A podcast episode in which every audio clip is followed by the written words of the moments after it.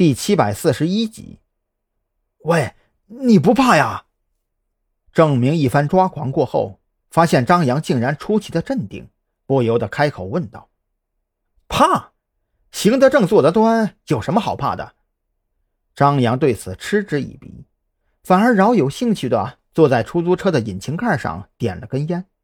倒是你，这是得罪了什么人呢？搞这么大的阵仗。面对张扬的明知故问，郑明可是心如死灰。他这会儿脑袋里只有一句话在不断回响：完了。话说你都做什么了，能让这帮人处心积虑的如此对你？你也算是个人物了。张扬压根儿没有同是天涯沦落人的觉悟，反倒是悠闲的抽着烟，说着风凉话。这要是换做其他时候啊，郑明肯定分分钟跟张扬翻脸。可现在这会儿，他哪还有闲心情跟张扬计较这些？脑袋里嗡嗡作响，心里更是后悔的肠子都青了。不但赔上了小舅子，看这阵仗，怕是小命都保不住了。哎，说你呢？张扬坐在汽车的引擎盖上，抬脚踢了踢站在一边黯然伤神的郑明。你觉得他们是图财还是别的什么呀？你该不会是什么隐姓埋名的大人物吧？屁的大人物！郑明叹了口气，借着张扬嘴里烟头一明一暗的火光，从张扬手里拿过烟盒，给自己也点了一根叼上。我就是一个开渣土车的司机，鬼知道这帮人怎么想的。不对吧？你这话可不够坦诚啊！张扬耸了耸肩膀，一副装傻充愣的模样，煞有其事地分析着：“你想想看啊，为了抓住你，他们出动了一辆半挂、一辆箱型货车，还有一辆 SUV。就这阵仗，在国内那可是百年难得一见呐！你哪来那么多废话呀？现在咱俩可是一根绳上的蚂蚱，有你在这跟我瞎扯的功夫，赶紧想想等下怎么脱身吧！”郑明被张扬说出了火气，面色也变成铁青色。再说了，你怎么确定这帮人就是冲着我来的？我就是一个乘客，天知道你为什么非得跟踪那辆火红色的马自达？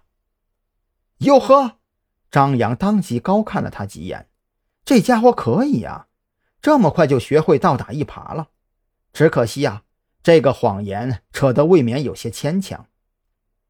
见张扬看着自己，露出一副嘲讽的模样，郑明嘴角蠕动良久，还是别过头，不再说话。他现在心里别提多别扭了，就好像是你明知有一把刀就悬在头顶，可偏偏不知道这把刀究竟什么时候会落下来，这种感觉别提多难受了。郑明的彷徨并没有持续太久，厢货车很快就拐下了省道。在颠簸的路面上行驶了十几分钟之后，随着一阵刺耳的刹车声，厢货车稳稳地停在了一间铁皮钢板搭建起来的仓库中。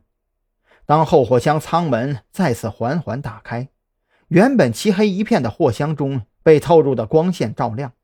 张扬微微眯起眼睛，尽可能让视觉更快适应光线的变化。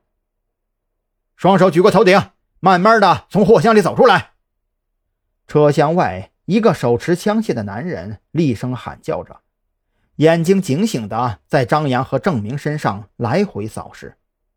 郑明这会儿只觉得双腿关节不停地打颤，别说慢慢走出车厢了，能勉强站着没有摔倒都算是不错了。